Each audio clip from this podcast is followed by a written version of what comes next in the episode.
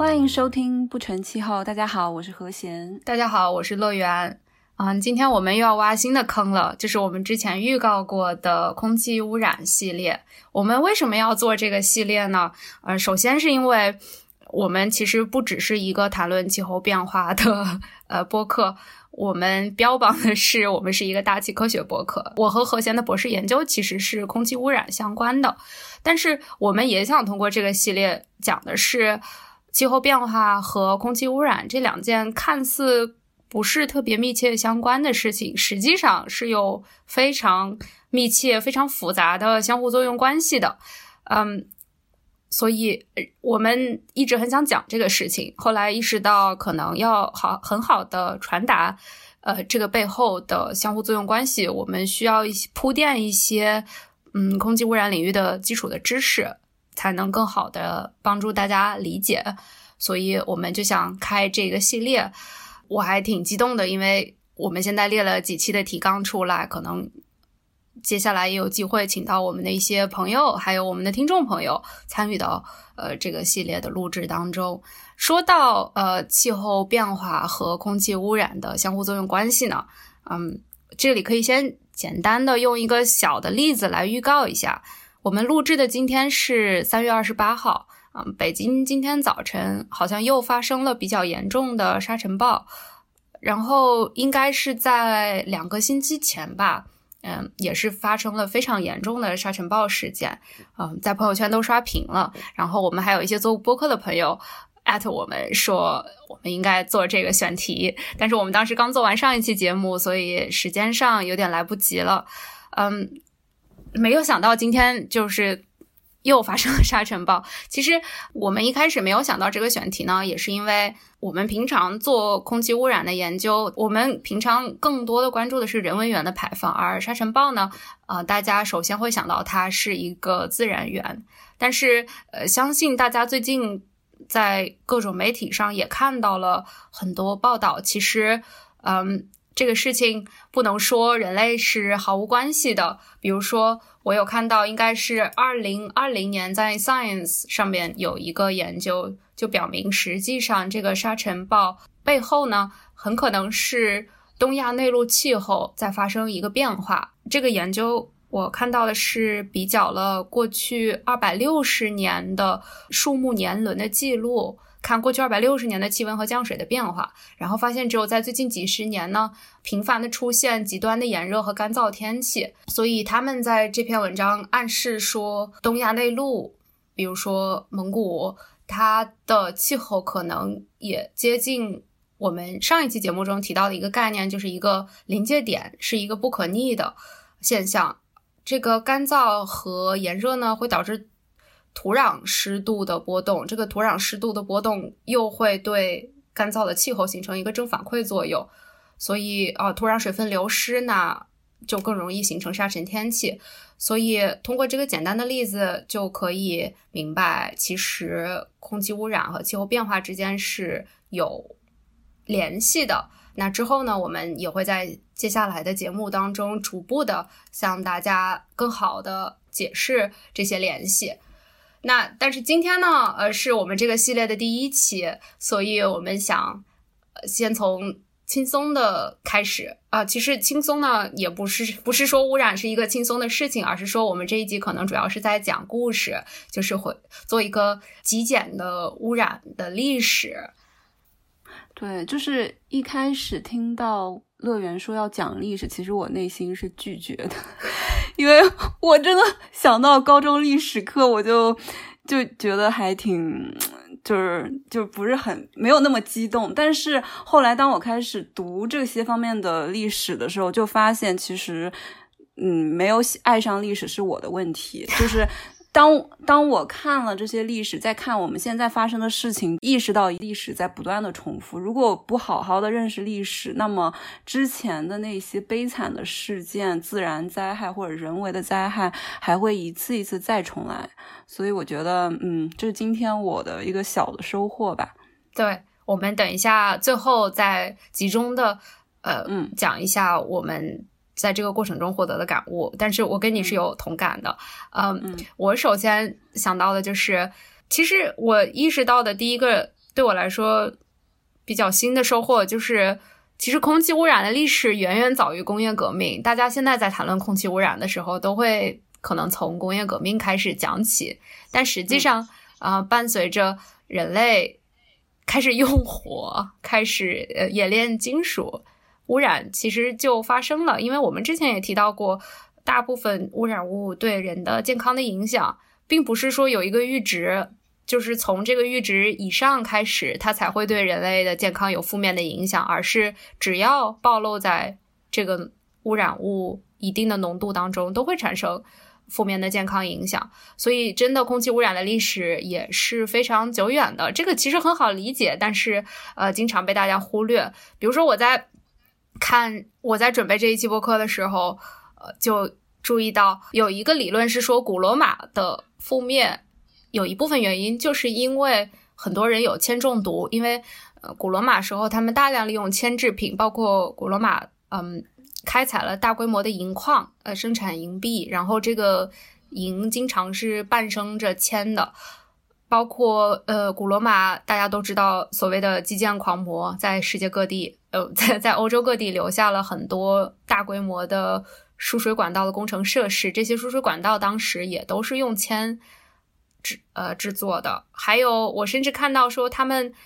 嗯，会把葡萄酒里面掺铅，这样好像可以防止葡萄酒变得更酸，所以可能确实，嗯，很多人当时是有铅中毒的这个病情的。然后这个有什么证据呢？其实，在格陵兰的冰芯中就发现了当时大气中的铅浓度非常的高，高到什么程度呢？就是接近了，应该是和呃工业革命以后大气中铅的程度相当的。所以，呃，空气污染的历史真的非常久远。当然，我们今天嗯可能不会从那么久远开始聊，毕竟呃历史真的太漫长了，然后有很多可以聊的。我们。今天呢，主要是想从两个国家开始，一个是英国，一个是美国。可能对于大家来说也不是很意外，因为我们平常在聊空气污染的历史的时候，经常就会聊到呃英国伦敦的 The Great Smoke，还有洛杉矶的光化学烟雾。不过呢，我们今天可能讲英国的故事要从中世纪就开始讲，这个我觉得非常有趣。其实，伦敦的自然条件本身就比较容易形成雾，嗯，大家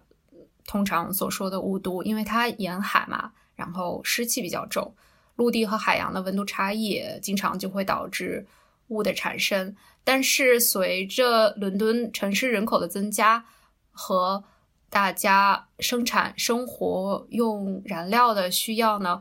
这个雾就逐渐的开始变质了，然后。最早是一三零七年的时候，英格兰国王爱德华一世他就颁布了首个禁止燃烧 c 口呃的法规。这个 c 口直译过来是海煤，但是实际上它指的不不一定不仅仅是从海底冲刷上来的沉积物，而是因为呃它当时产自英国的东北，就是 Northumbria。从英格兰北部到靠近苏格兰的地区，然后从 Newcastle 纽卡希尔船运到伦敦，所以有了海煤这个名字。然后这个煤的特点就是它含硫量特别高，呃，现在的研究估算可能主要是在百分之两点五到百分之三左右。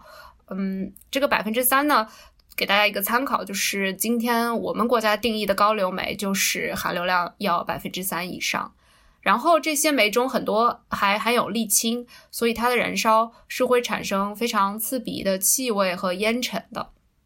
但实际上，这个海煤禁令没有发生很大的效果，一直到十七世纪伊丽莎白女王呃在位的时候，可以说海煤是屡禁不止。那为什么是这么一个情况呢？就是因为随着人口的增加。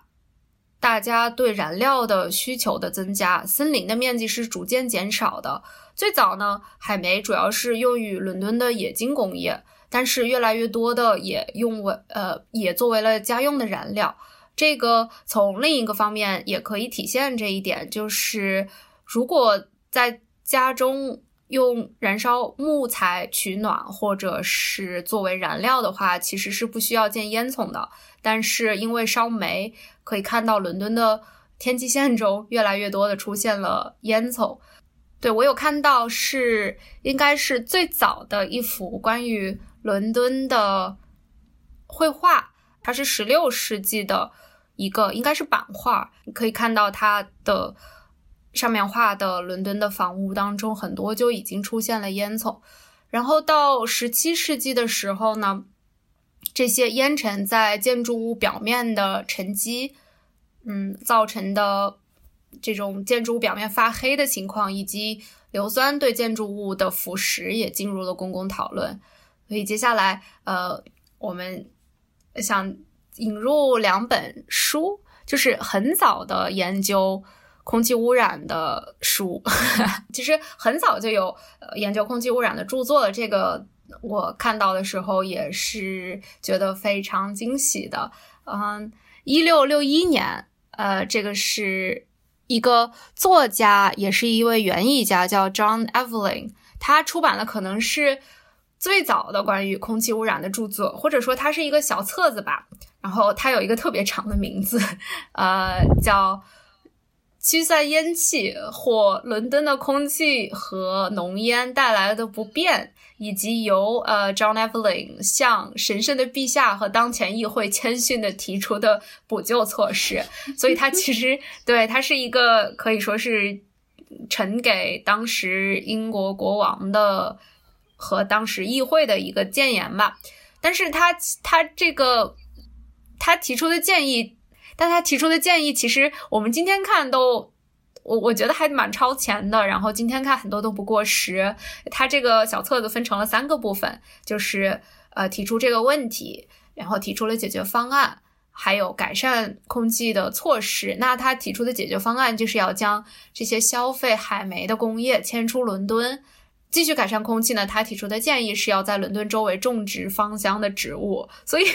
我觉得还蛮有趣的。那这不就是那个现在就是在全世界大火的 nature-based solution，就是基于自然的解决方案吗？我觉得他这也太有远见了吧！真的是非常的有趣。但是好像他这个小册子虽然也受到了关注，就是他有是。他因为这个人好像还是一个日记作家，他写了非常详尽的日记。是，这是我刚刚你说的时候，我在看他的那个维基百科，然后就发现很有意思。他真的是一个日记狂。对，然后他就有写到，呃，他把这个小册子呈给了英王和议议会，他是非常骄傲的。然后因为当时他们给他很大的反应，但是之后呢，并没有采取相关的措施。可能他日记里面又记了他，嗯，对此非常的失望。很有意思的这么一个故事，嗯，然后我们刚刚说到的是一六六一年，下一年呢有一个可能是更有名的著作，而且这个著作不仅是在空气污染领域，更多的是在呃人口统计学甚至是流行病学领域非常有名。嗯，他是一个布料经销商，叫 John Grant 啊，但是他发表了一个研究叫。关于死亡率表的自然和政治观察，这个背景呢，就是中世纪的伦敦，嗯，经常发生瘟疫，所以呢，从应该是十十六世纪末十十七世纪初开始，伦敦的各个教区每周都会公布当周的出生、死亡和死因的数据，嗯，其实是非常早的、非常超前的这么一个行为了，然后。这个 John Grant 呢，他就通过分析这些数据，而且他的分析特别，他可以说是，嗯，不仅是直接采纳了这些数据，而且还会批判性的分析这些数据的质量，所以是非常超前的一个思维方式。他通过这些数据呢，呃，他论证的就是伦敦的瘟疫的死亡率是远高于周边的农村地区的，啊，并且他将这个归因于燃煤而热化的空气。但是它其实基于的是当时主导医学，应该说是从中世纪开始就主导欧洲医学的这个瘴气理论，其实跟我们中国历史上说的瘴气也也很接近，就是大家认为是一种不洁的空气，它主要来源于植物的腐烂。然后这些不洁的空气就就是会导致多种的疾病。哎，我在想，为什么在历史上大家都对这个植物腐烂后的空气这么关注？是不是因为腐烂之后会产生一些氨气或者什么乱七八糟，就是它有气味，所以人们就是感觉到它。但是如果我就在想，就如果某些那些污染物它是没有气味的，可能就是以前的人就会直接就把它忽略掉。是的，是的，包括就是因为这个胀气理论一直要到十九世纪后半叶。是随着细菌理论的诞生，才逐渐被取代。所以细菌，而细菌是在像显微镜这些东西大规模的使用之前，大家是没有办法看到的嘛，所以大家很难做出这个联想。这里我又想到一个，就是关于空气污染方面的事情，就是其实空气污染。就是大部分我们知道的是我们看得见或者闻得到的东西，但是有更大的一部分是我们看不见和闻不到的东西。但这不代表我们看不见、闻不到的东西对我们的身体或者是对植物或者对环境没有影响。有可能反而是那些看不到的东西，它更小，它的那些表面积可能更大，它对我们的危害有可能更严重。对，我觉得之后我们可以。做，因为随着我们技术的进步，我们比如说以颗粒物为举例，那我们能监测到的颗粒物的直径是越来越小呢。而颗粒物的直径越小，它就是可以通过我们的呼吸系统进入到人体的更深处。所以，嗯，这个是现在比较前沿的研究方向。我们之后有机会可以再聊。对，一说到这个，我又很激动，因为。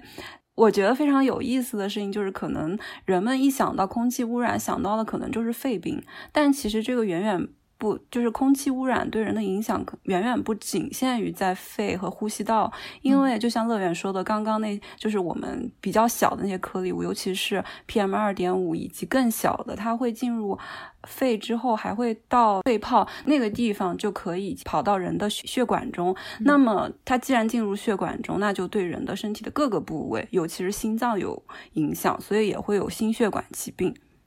对，然后最近有一些研究甚至在说它对人的神经系统方面的一些影响，我好像有看到。嗯，对，这个之后我们肯定会就。空气污染的健康影响，专门做一期甚至更多期的节目的，因为我们周围确实也有不少朋友，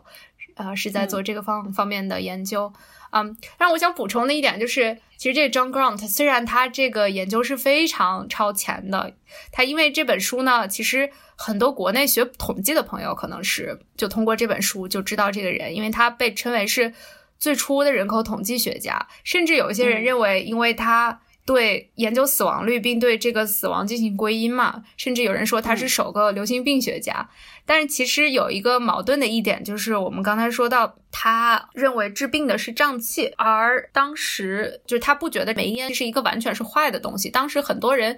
有一个想法是，煤烟中因为它有硫有碳，它甚至可以对胀气进行消毒。一直到好像十九世纪的时候，都有外科医生建议肺结核患者吸入煤气，就说这样可以杀死 肺结核。所以，嗯，我们的认识确实是就是螺旋形上升的这么一个过程吧，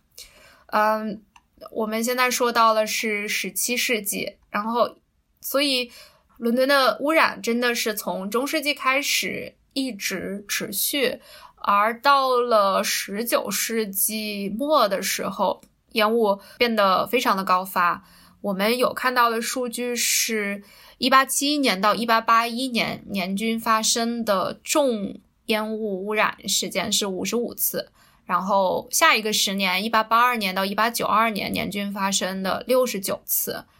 嗯，然后这其中一八八六年和一八八七年，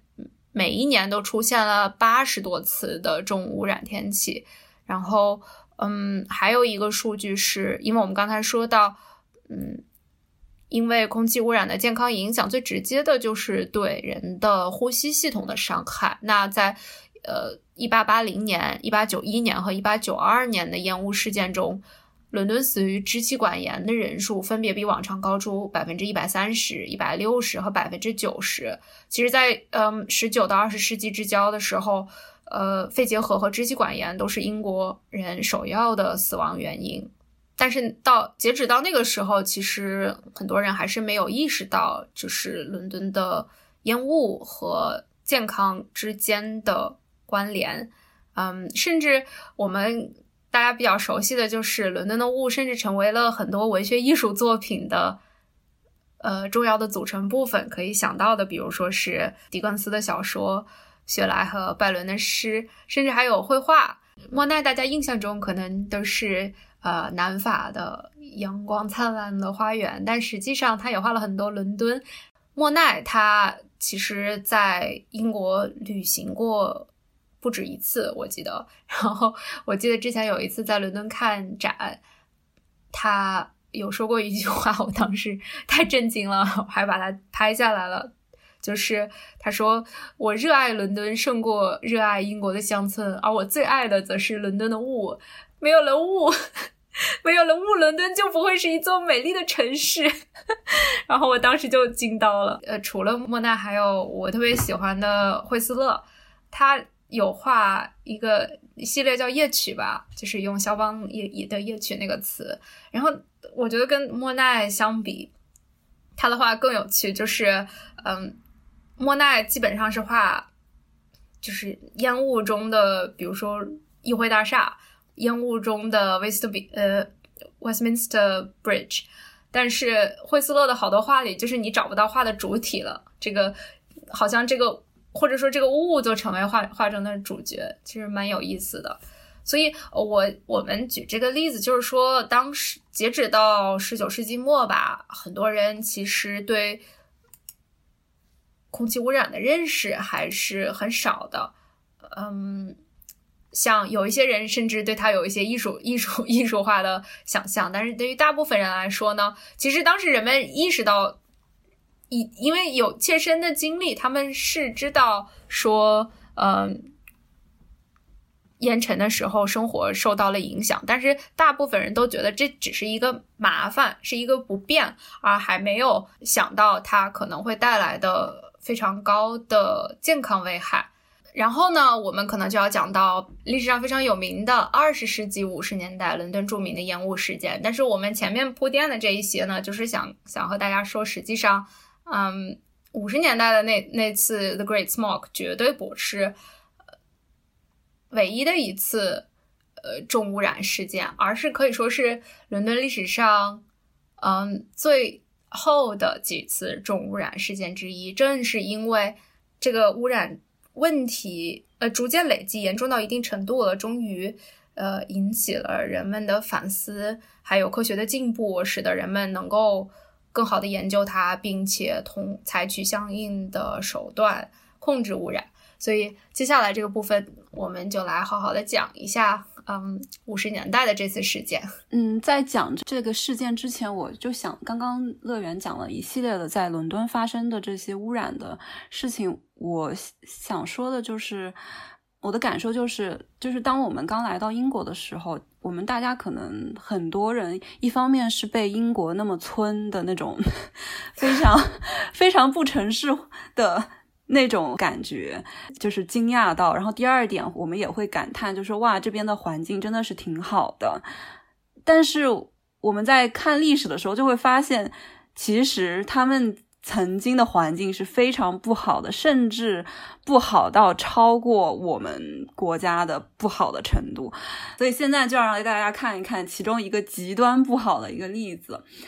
嗯，在讲这个伦敦烟雾事，一九五二年的伦敦烟雾事件之前呢，想先给大家介绍一个名词，就是伦敦烟雾事件，它的名字叫 The Great Smoke。然后其实这个 smoke 这个词，烟雾这个词也就起源于这个事件。它呃，中文的字是烟雾嘛，然后就是其实是烟加上雾，雾呢其实主要是由于水造成的，烟雾呢就是烟了，就是。空气污染，所以这个就是由于空气污染加上水造成的一种事件。好，然后我们就开始讲这件事了。就是首先呢，想象听众朋友们，请想象自己回到一九五二年的一个冬天，然后一个周五，也就是具体的日子呢，就是十二月五号。如果大家想象不到呢，没有关系，我们可以去看一看，就是。王冠一个美剧的第一季的第四集，嗯。就是那个就可以，大家就可以体会到那时候是什么样子，以及这个事件，呃的环境。然后现在呢，我就是大家忍受一下，我努力给大家介绍一下当时的情况了。那是一个周五，可能呢，当时的普通的民众像我一样啊，就会盘算着周五晚上是不是去剧院看个歌剧啊之类的。但是呢。在下班的路上，你唯一的感觉就是说，哎呀，今天天气真不好，然后雾非常的厚，然后感觉就是整个世界都消失了，也看不见。然后我想象，如果我在那个年代，可能我也没钱买车，我可能就骑个自行车，还勉勉强强能回家。但是路上呢，却会发现那些开车的人就没办法开了，因为就真的是完全看不见，对，看不到信号灯，对，所以也有很多交通事故出现。但是呢，当你在盘算着要去看歌剧或者看演奏的时候呢，但是第二天新闻就说，哎，很多歌剧就因为放着，就是演到一半，因为就是人家在剧院看不到，就是舞台发生了什么，取消了。还有一个钢琴演奏家在前往会场的途中，因为迷路，然后取消了广播音乐会。嗯，所以就是。这个严重程度，我觉得就是远远超过我们国家可能有时候不是我们国家，就是我们自己目前经历过的任何一个污染事件了吧？是的，所以就是这个事情发生，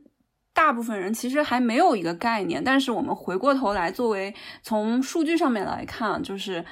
当时就是就是一个随着周末吧，那个时候就发生在周末嘛。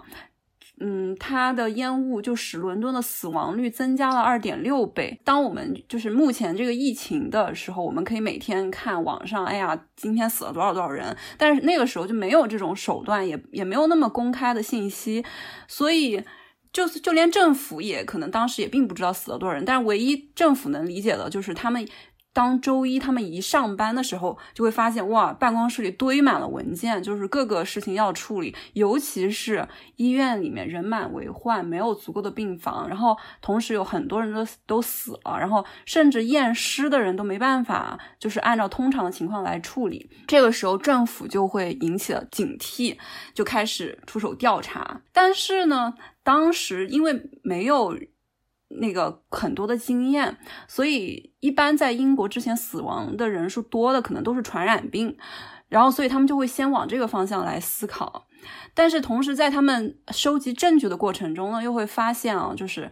在这些死亡的人中呢，大部分都是有一些呼吸问题，还有心脏病或者是中风的证据。就是这些呢是在伦敦本身冬季并不罕见，但是呢。这个和平常不同的事情就是说，死亡人数实在是太多了。然后第二点，一个关键的证据就是说，每家的死亡人数很少超过一个人。这个条件就导致我们可以断定这个不是感染的原因，因为如果是感染的话，就可能如果你一家感染，那可能其他的一个人一家中一个人感染，就其他人也会感染。嗯，所以这个是死亡人数虽然多，但是出现在不同的街区。然后最后经过当时的科学家的一些各种调查，然后终于断定，哦，这个这个可能就是因为烟雾导致的呃死亡人数。然后当时的历史报道的是烟雾杀死了近四千人，然后主要是非常年轻的人和四十五岁以上的人。嗯。这个数据四千人的数据先说到这里，但是关键当时有一个问题就是，如果你看到一个就是统计图，比如说一边呢横轴呢是呃当时的日期，然后纵轴是污染物的浓度以及伦敦每天的死人数的死亡率，你就可以很直观的感受到这两件事情是有关系的。然后所以呢，大部分人呢，呃，包括。就是当时的首席医疗官都认识到了，就是烟雾是这个致死的原因。但是呢，人们没有办法相信的是，它能够杀死这么多人，以及在之后的三个月，当这个烟雾的浓度、污染物的浓度已经降下来了的时候，仍然有非常高的死亡率。嗯。呃，所以就是当时的一个争论，就是说我们要报道，我们就是说烟雾杀死了，是只算那些在十二月二十日之前的死亡人数，还是说包括后面的？所以这就是一个巨大的一个就是争论点。但是当时的首席空气污染专家，呃，威尔金斯呢，他就是他觉得就是他有一个就是时间的延迟，嗯，当时历史上报道的是四千人，但是呢，在二零零二年，也就是一九五二年烟雾纪念的五十周年的时候，就是科学家又繁衍了当时的数据，然后他们得出来的结论就是说，实际上死亡人数的估计是大约是一万两千人。也就是远超于当时历史上报道的四千人，嗯，当时的三倍。对，然后，但是呢，死亡的人数又并不仅仅是这个污染的影响，因为还有我们很容易忽视掉的，就是其实在烟雾袭来后的一周，又有一万五千人因病无法工作，就是所以说，就是空气。呃，污染对人的影响不仅是死亡，同时也是还有生病。但是这个又我又想强调的一点就是说，这一万五千人呢是很可能大大低估的，因为那些去工作的人往往更健康，还有很多人就是可能就是连啊本身都不在工作。对。所以你没有办法呃量化他因病而不工作，是因为他们统计出的这个数据是基于那些人他领取了政府发放的疾病补助金，但是可能还有更多的人没有，就是他本身就不健康，然后就没有去工作，然后又没有领这些金，他就没有被报道了。嗯，对，所以说就是当我们从现在的已经了解到这方面的知识，我们很容易理解，就是。这件事情主要的原因是空气污染，然后呢，空气污染带给人的是既是影响，既是导致一很多人的死亡，然后也让很多人的就是生生病了。这两个影响，同时呢，这个影响并不仅仅是在当时那几天，有可能是在这个极端事件过去之后还对人有影响。但是这些事情在当时来说都是，嗯。算是科学上的一个巨大的发现吧，因为之前并没有人知道这些事情。然后，当我们知道了调查完了这些影响了之后呢，政府又开始调查这些事情发生的原因。最开始，所有人都会以为是，嗯，在伦敦的一些电站。但是呢，当人们发现，当人们画出那个发电厂附近的农的图谱的时候，就会发现，其实这些。烟囱它是在发生的烟雾层以上，然后呢，人们又开始思考，就是说是不是城市房屋燃烧煤炭的数量？这里又说到了一个背景知识，就是说，在一九到了一九五二年，就是人们呃烧煤的数量是非常多的，大概是维多利亚时代消耗量的两倍，但是呢，煤炭的质量却很差，因为。嗯，在二战的时候，为了还偿还二战的债务，高质量的都煤炭都出口了，然后质量差的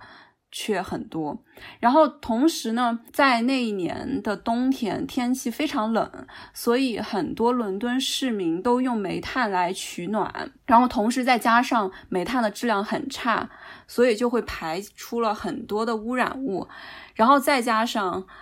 当时的气候的因素使得那些污染物很难以扩散出去，才造成了这个重大的烟雾事件。就是说，污染是一直存在的，但是由于呃那一段时间的不良的天气条件，我们说不良，主要是它不利于污染物的扩散啊，所以导致了污染物的大规模的累积。凡是这种比较。引人注目的比较重大的这种事件，其实都是各个因素累积在一起的。但是主要的原因还是说，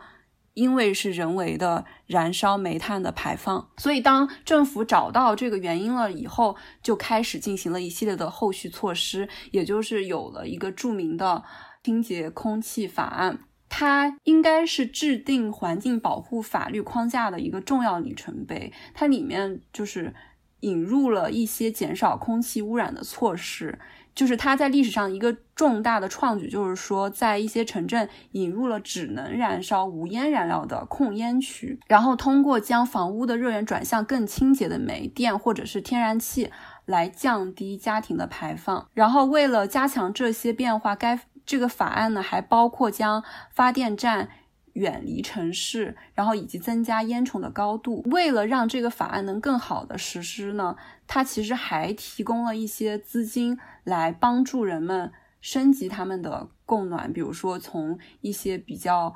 呃，比较污染的煤到天然气的这种呃装置的升级，嗯，所以这一系列的措施在我们现在看来是稀松平常，因为大家大部分国家都是采用这样的措施。但是正是因为在历史上有这样的法案的提出，后来的国家在治理污染的方面就有一个有据可依，然后也可以作为参考，也形成了我们现在的治理空气污染的一些思路。嗯，是的。再回到这个标题，它叫伦敦的烟雾事件，然后产生了这个名词叫烟雾，在当时指的主要还是呃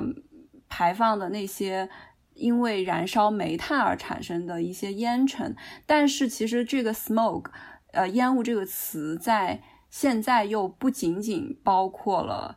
呃烟雾和烟尘，也也包括的是。光化学烟雾，乐园给我们来解释一下，就是另外一个和光化学烟雾有关的事件。嗯，对，感谢你的 引入啊。光化学污染在历史上最有名的就是洛杉矶。我们先从洛杉矶的一些自然条件开始讲起吧。洛杉矶呢，其实是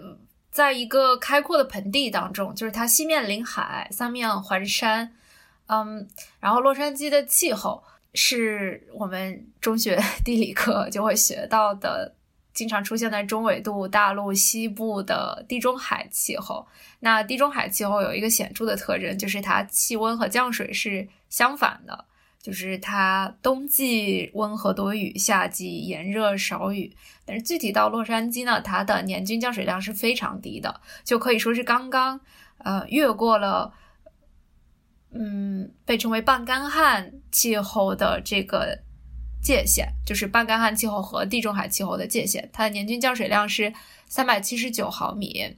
年均降水日是三十五天，也就是说，平均一年中只有三十五天会有降水。而它的日照是非常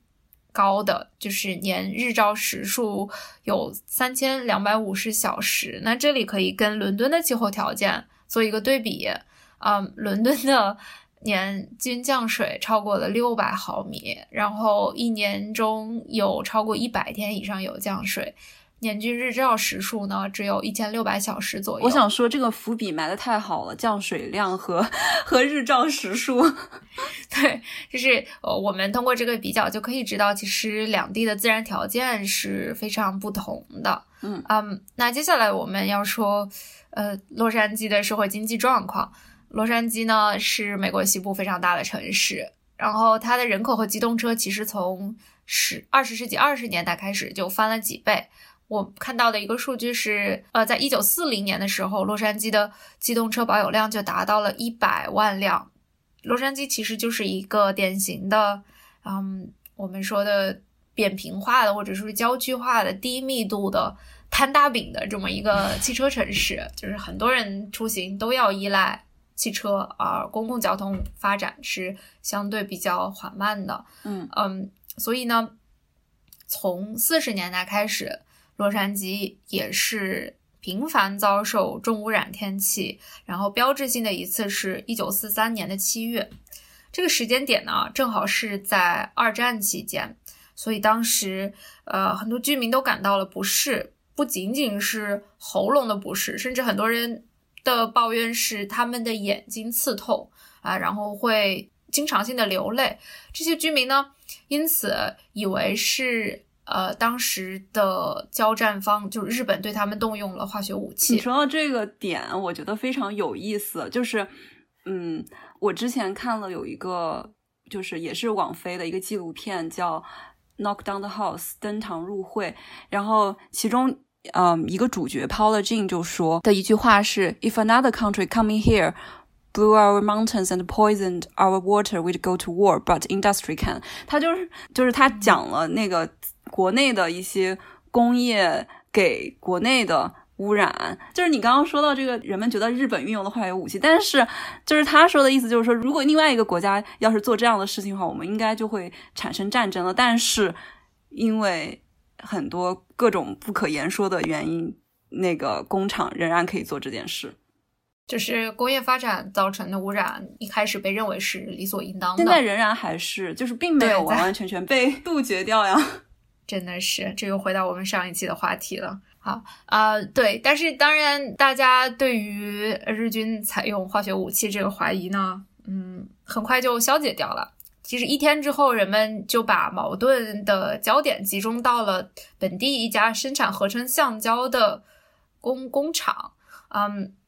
它其实是为合成橡胶生产一种叫丁二烯的原原料，然后大家认为这个公司是元凶，所以迫于压力，这个工厂就关闭了。但是在这个工厂关闭之后，洛杉矶的烟雾污染却持续下去了。所以呢，后面逐渐有人意识到，可能污染的元凶不仅是丁二烯，可能是一个多重原因造成的。啊，比如说露天垃圾的焚烧，当时在洛杉矶和周边地区还是非常常见的现象。还有当地种植很多柑橘，然后为了柑橘不受霜冻的影响，会呃建设一些小高炉，然后在里边也是用的比较劣质的、比较高污染的原料。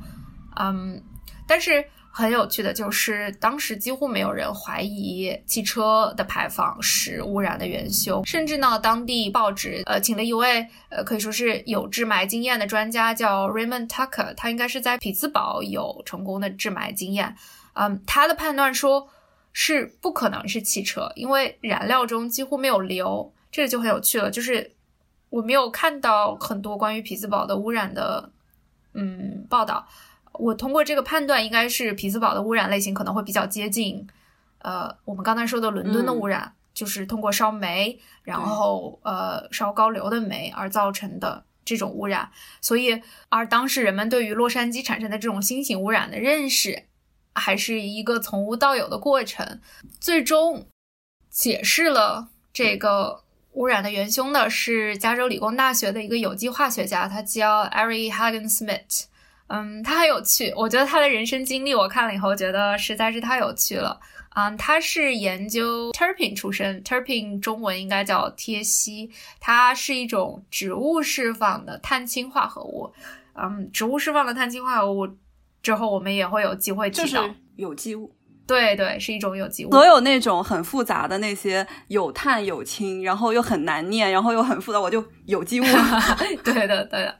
嗯。对他是一个有机化学家，这是他呃博士研究的内容。然后他还会研究一些植物的荷尔蒙，甚至是菠萝的口味，非常有趣。我有看到说他为了研究菠萝的口味，因为呃我们知道一个东西它的口味、它的气味和它的风味啊，其实都是有这些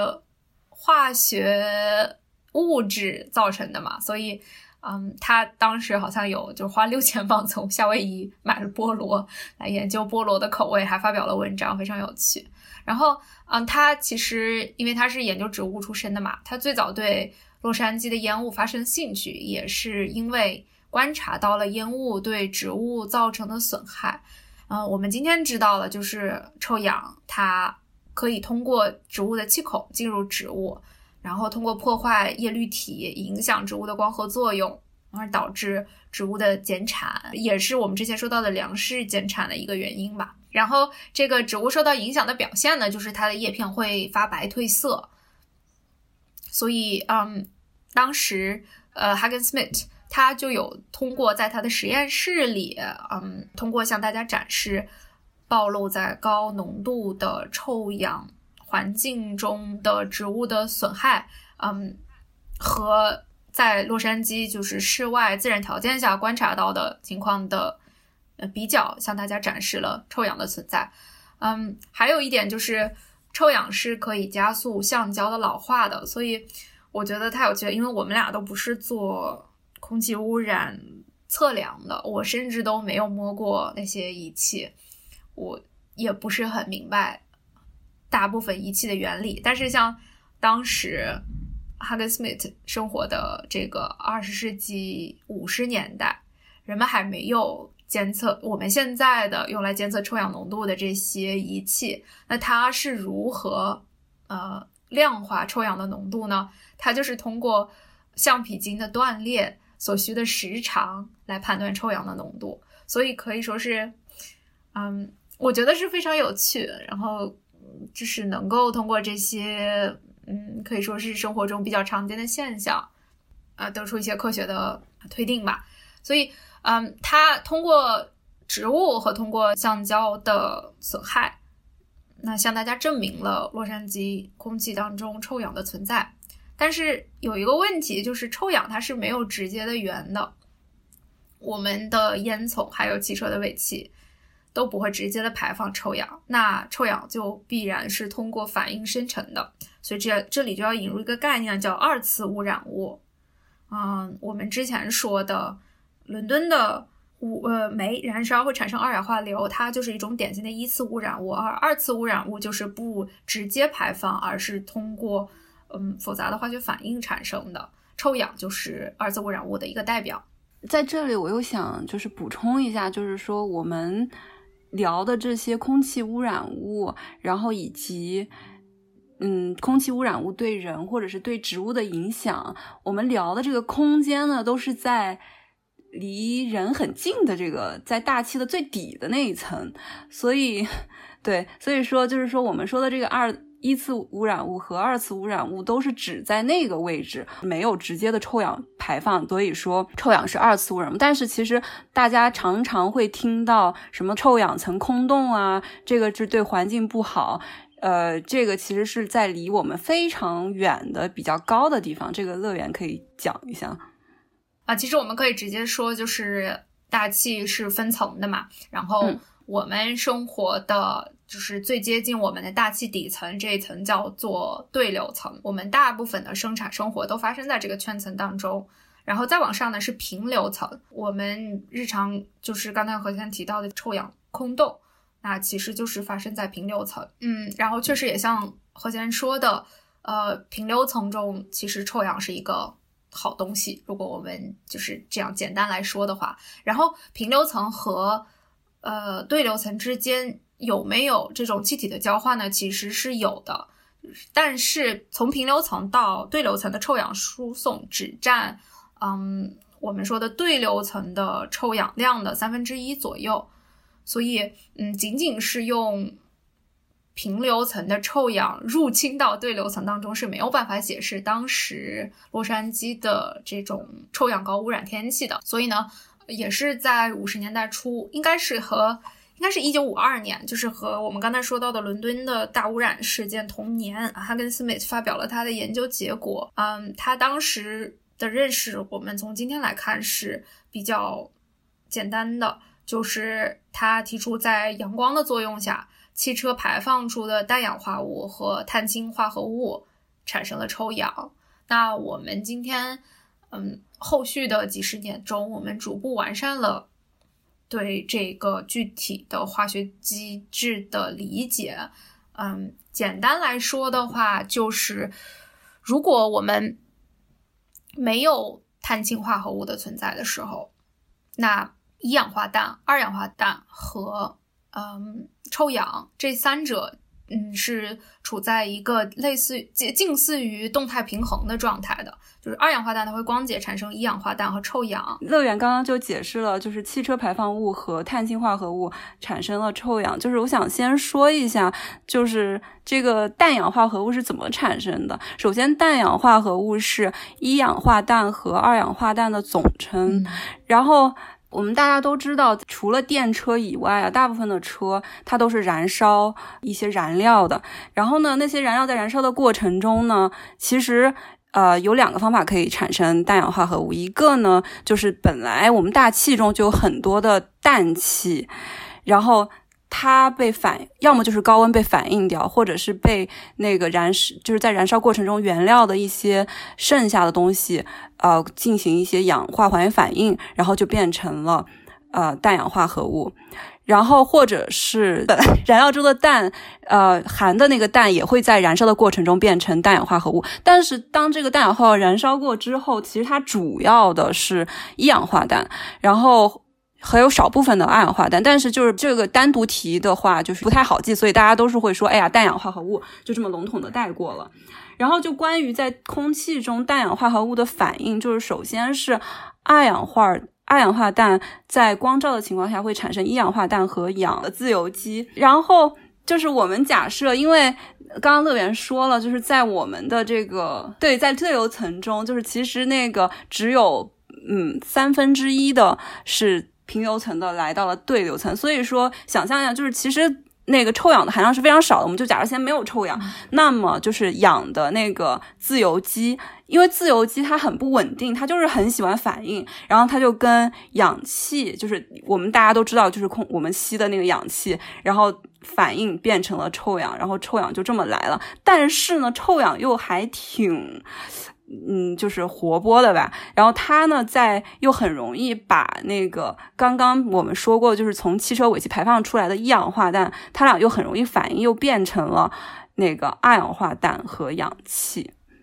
嗯，对，就是我刚才说的比较简单啊，何坚又把它展开说了。但是我们再用一句话总结的话，就是一氧化氮、一氧化呃一氧化氮、二氧化氮和臭氧这三者。如果在没有碳氢化合物或者碳氢化合物浓度很低的情况下，它是处在一个近近似于动态平衡的状态的，因为它们三者之间可以相互转化。呃，然后就想画一下重点，就是第一个条件就是乐园刚刚说的，就是是一定是在没有碳氢化合物的情况下，就是这个活动才会这么进行。还有第二点就是这件这一系列的化学反应的第一件事情就是得是有光。光化学反应就是得有光，就是这件事情都是只能白天进行，晚上它就不是这样的了。所以这是两个重大的前提。嗯啊，对，何先这一点补充的非常好。我们之所以叫洛杉矶的这个污染叫光化学烟雾、光化学污染，就是因为呃二氧化氮它是的分解是必须要有啊有在有阳光的情况下产生的。所以这个名字就是从这里来的。嗯，这也是乐园刚刚埋下了一个非常好的伏笔，就是它比较了，就是洛杉矶的日照和伦敦的日照。对的，对的，我都快忘了，你不说，这考一考听众有没有前面认真听的时候。那我们接下来就要说，呢碳氢化合物进入了大气，它就又。对我们之前说到的这个近近于稳态的状态造成了一个什么扰动呢？就是碳氢化合物它的呃氧化过程也是会产生很多的自由基。嗯啊，我们刚才说的是氧氧原子自由基是吗？嗯，碳氢化合物的呃氧化产生的是很多过氧自由基，然后这些过氧自由基。也可以和一氧化氮反应产生二氧化氮。我们刚才说到的反应途径是一氧化氮和臭氧反应，而因为有这些碳氢化合物的存在，那它们的呃氧化产物也可以跟一氧化氮反应产生臭氧。那也就是说，它们会和臭氧竞争来与一氧化氮反应。那在这个过程当中，就相当于有一部分的臭氧，它没有被用于和一氧化碳反应，实际的结果就是这些臭氧被没有被化学反应掉，也就是说臭氧会持续的增加。哎呀，我说的好绕呀，我感觉我说的好绕，但是就是这样，这个过程本来就这么绕，可能确实如果只是通过播客这种声音来。传递这个信息的话，就是听起来尤为复杂。其实当年我在选择我要学哪一部分的环境的时候，我选择的是大气，因为我觉得大气看起来多么的简单，多么的就是没啥事儿。就是我当时就觉得学土壤、学水，我觉得哦太麻烦了。然后我就觉得大气就很 看起来就很清澈，然后就也没啥东西可 可可弄的。结果。然后上当对，然后到了这里就发现哦，尤其是当当我们讲到就是那些挥发性气体啊之类的，那一个就是同样的分子就有各种各样的方程式，然后就是其实是非常难的。然后我还记得之前有一次在那个开会的时候，那个写模型的人就在写大气中的化学方程式，他说啊，我浪费了我很多年的生命在这上面。真的是，嗯，所以这就是一个复杂的过程。但是刚乐园总结，我觉得非常好。第一个就是说，呃，没有，就是那些很复杂的、讨厌的碳氢化合物参与的时候，没有参与的时候，那是一个稳态，就是还挺简单的，大家记住这个就行。然后第二个就是，当碳氢化合物冲击的这个平衡之后，就变成了臭氧的产生，就臭氧就持续产生。这个的另一面就是我们说到的，因为我们现在在人为的环境当中，氮氧化合物和碳氢化合物肯定都是并存的。嗯，那就涉及到了一个。其实我们之前有，嗯，简单的提到过，是如果要想要治理臭氧，那就必须要考虑到氮氧化合物和碳氢化合物的浓度。这又我又想到一点，就是最近几年国内发生的事情，就是当我们在很多污染物减少的情况下，反而臭氧的含量增加了。之后我们会详细的再讲这个，然后还有包括其实很很有意思的现象，就当我们在做那个污染浓度图的时候，就会发现那个二氧化氮的浓度都集中在城市啊什么之类，然后到了，然后就是在那些郊区的话，二氧化氮浓度就非常的低，但是呢，臭氧的浓度呢？就是差不多是相反的，就是反而是在那些农村，哎，臭氧的浓度就会比较高，就还挺有意思的。对，因为在嗯非城市地区，碳氢化合物的很多来源是我们刚才说的碳氢化合物呃的一个来源是汽车尾气的排放，但是实际上，就我们刚才也提到了，Hagen Smith 他最早是研究植物出身的，很多植物也会释放出碳氢化合物，所以在啊，远离城市的自然景观地区，其实虽然这个化合物的种类不一样，但是碳氢化合物的浓度，嗯，也是可以非常高的。在比如说森林密布的地区，嗯。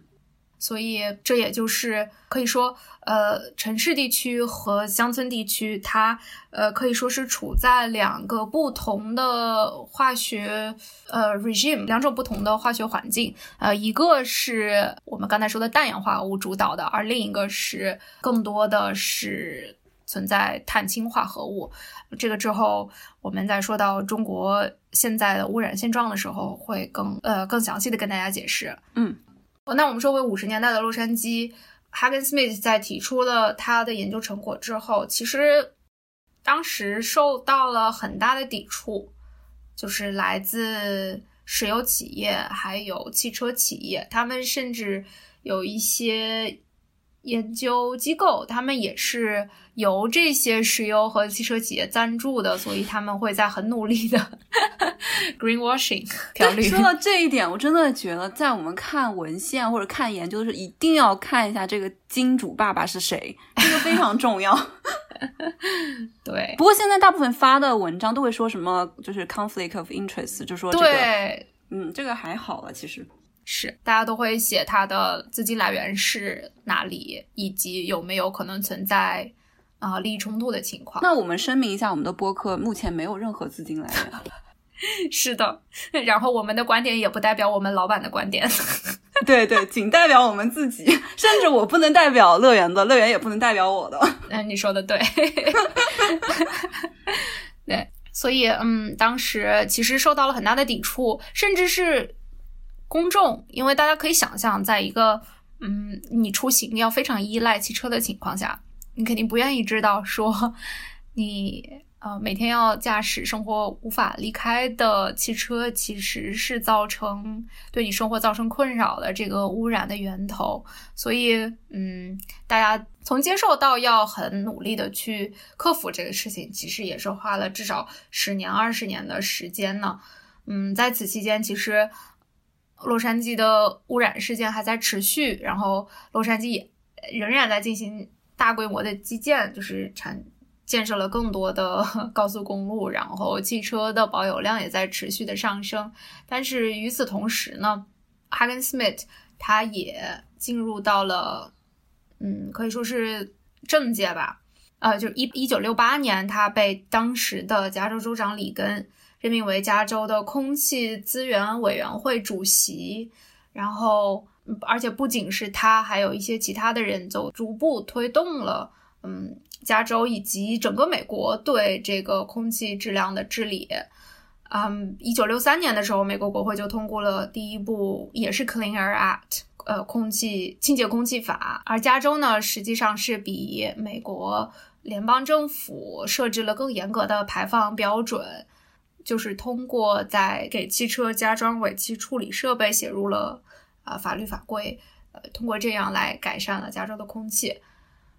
嗯，所以其实到一直到本世纪吧，就是加州的汽车保有量应该是还在持续的上升，但是它的污染却有了显著的改善。这个就是我们采用了更清洁的燃料，并且用更高规格的排放技术来改善了这个呃污染物的产生。听你刚刚讲完这件事，好想去一下加州看一看。我也是，我都 没有去过，去过就在讲这些事情。对，我们都都伦敦，我们就很熟了，但是加州就是哦，真的是去年没有去成 AGU，太伤心了。哎，有没有？I have a dream。然后，嗯，其实一九七七年的时候，我我我其实这个是第一次知道，就哈根斯密他的去世的原因就是肺癌，可以说他。把他的后半生都，呃，贡献给了这种加州空气污染治理的事业，啊，不仅仅是加州了，当然它的影响是对全世界的，因为我们现在很多大城市，呃，嗯，尤其是夏季的污染类型，就是像洛杉矶的这种光化学烟雾这样的，因为我们刚才说到的，它需要有阳光的参与，所以夏季日照时数长，啊，温度高的时候。还有包括夏季那，嗯，植物园的碳氢化合物也是非常活跃的。嗯，对。然后说到这一点，我又很想就是怎么说提醒大家，就是因为臭氧我们完全看不见，就即便是我记得当时我们国内大家印象深的，其实都是雾霾，都是呃拍照片就是看有对照图，比如说什么时候哎呀你拍的就是天气很清澈，什么时候拍的那个看不见就。就是对比显示空气质量好不好，但是我认为这个实在是太，嗯，怎么说呢？只能显示一个一个部分吧。就是像乐园刚刚提到那个事件，你就算是拍出来，完全是拍不出来，就是你仍然会觉得，哎，天气不错，然后一切都很好，但是它仍然会对身体有影响，会对你的。眼睛啊，然后鼻子啊，呼吸道都会有刺激，会对植物有影响。但是这个是我们完完全全看不见的，所以我们怎么样去看见它呢？就只有靠仪器了，就是只有靠我们的同行们努力的在不断提高仪器的精密度，不断的去在做这些监测，才能够让我们虽然我们的眼睛看不见，但是我们的仪器能看见，去了解这件事情。嗯，其实乐园和我在。了解这段这两段历史的时候，其实也自己也蛮有感触的。要不要先说一下？嗯，我想说的就是，其实我们在开头的时候也有大概提到过，就是虽然何先有说，就是历史是不断重复的，但是我觉得它不是一个就是简单的自我重复，而是嗯，伴随着历史的重复，我们人类的认识是螺旋上升的，就是我们在这个漫长的过程当中。嗯，虽然付出了生命的代价，但是也对污染有了逐步加深的了解。嗯，比如说我们知道了有这种不同的污染物，有不同的化学反应。我们之前也大概提到了，就是现在一些比较前沿的污染，呃，研究会关注到非常细小的颗粒，可能在大众的认知当中还是一个不是特别熟悉的。嗯，概念就是像 PM 一、PM 零点一这样的，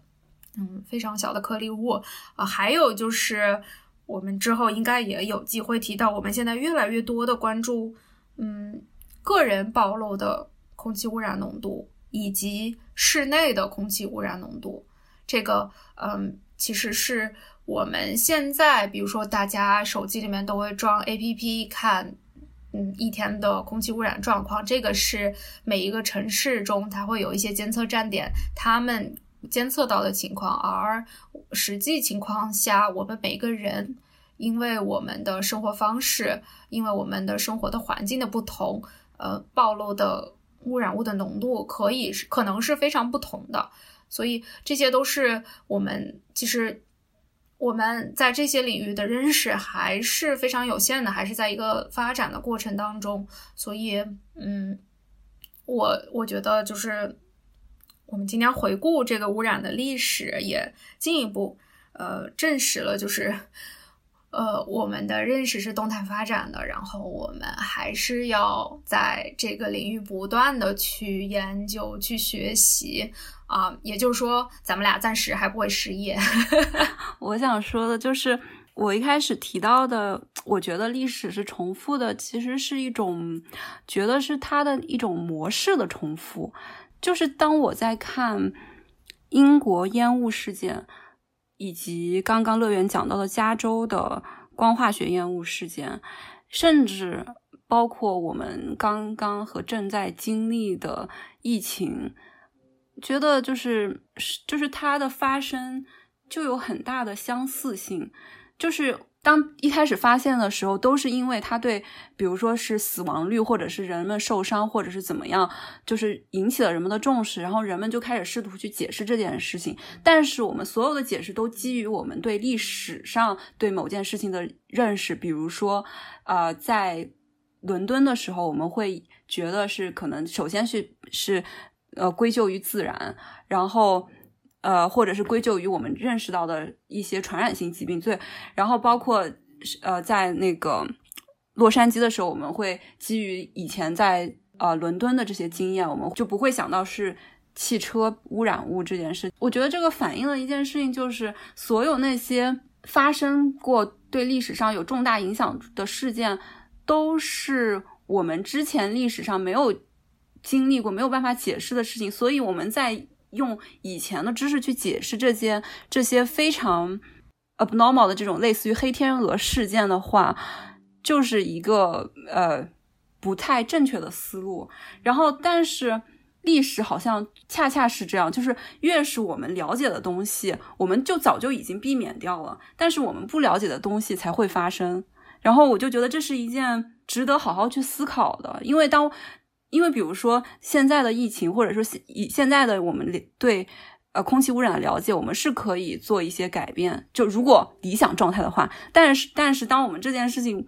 已经避免了的时候，可能还还会有一个我们以前知识体系里面的漏洞，然后又一件什么灾难发生。这个是我觉得想要好好思考的地方。然后第二点，我想说的的感触吧，就是说，呃，我和乐园学的就是很难。严格定义我们是学什么的吧，就是作为博士，就是基本上就是每个人学的都不一样，但是可以呃大概的总结来说，我们学的是大气科学，就是 atmospheric science。然后这个其实是嗯一个近代才就是是慢慢发展出来的一个学科，这个学科呢又是非常一个偏应用的学科，在我们看。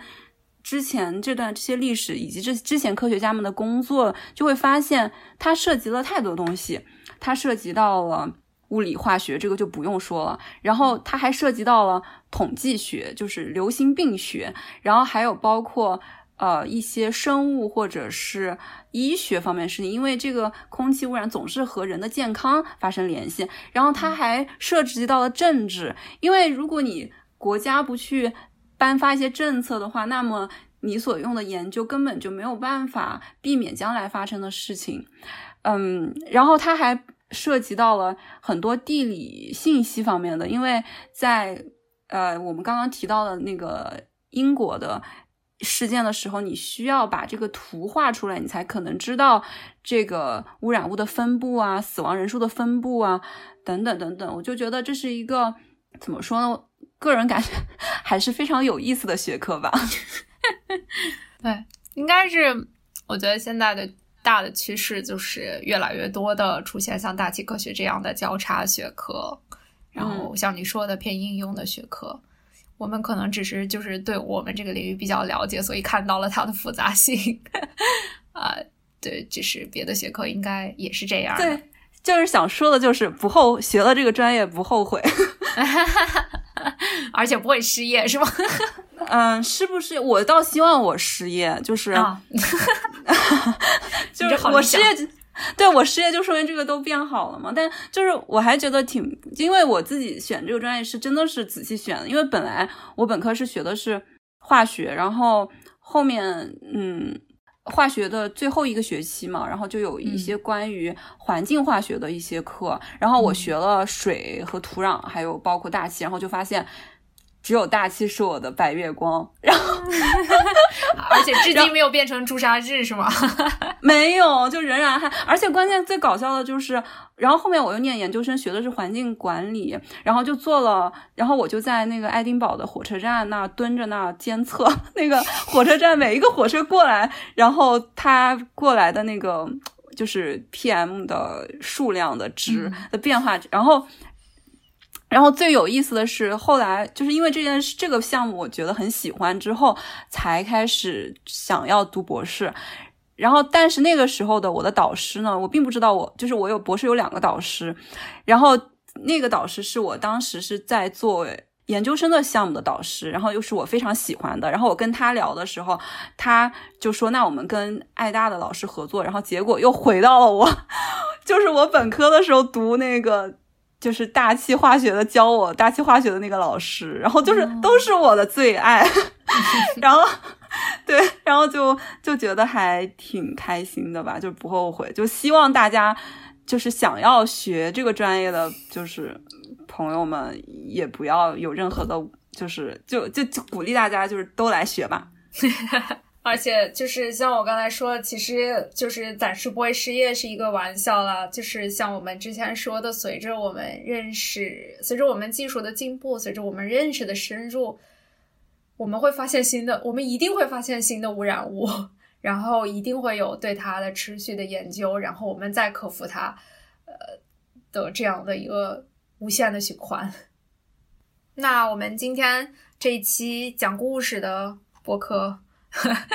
就到此结束吧。然后，嗯，近期呃应该会呃将空气污染这个系列的接下来的节目和嗯接下来可能会做的一些其他更偏气候研究方向的选题交叉进行。然后，也希望我们听众朋友如果有一些选题是你想要更多的了解，或者想要我们在播客当中。呃，更多的谈到的，也欢迎通过各种手段联系我们。然后我还想说，我和乐园非常就是已经非常努力的想要把话说的很清楚，想要把东西弄得呃让大家都能够理解。但是我从评论区学到了一个词叫“知识的诅咒”，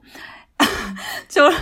所以就是如果我们解释的你们觉得有问题，或者说。觉得不够清楚的话，请一定要告诉我们，因为我们的初衷就是要把我们觉得很有趣的知识，呃，分享给大家。所以，如果听众朋友们觉得感兴趣，觉得有长知识的话，是我觉得对我们俩来说是太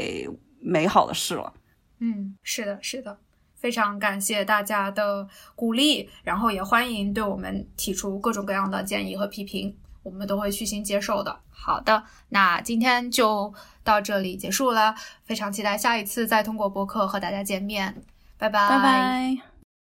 感谢收听《不成气候 No Such Climate》，一档两只不成气候的科研狗记录和分享我们在大气科学领域的学习和思考的播客。如果你喜欢我们，请在苹果播客给我们好评鼓励，也欢迎在小宇宙、喜马拉雅、荔枝播客、网易云音乐等平台与我们留言互动。直接联系可以私信我们的公众号或微博“不成气候 No Such Climate”，或发邮件至 No Such Climate at gmail dot com。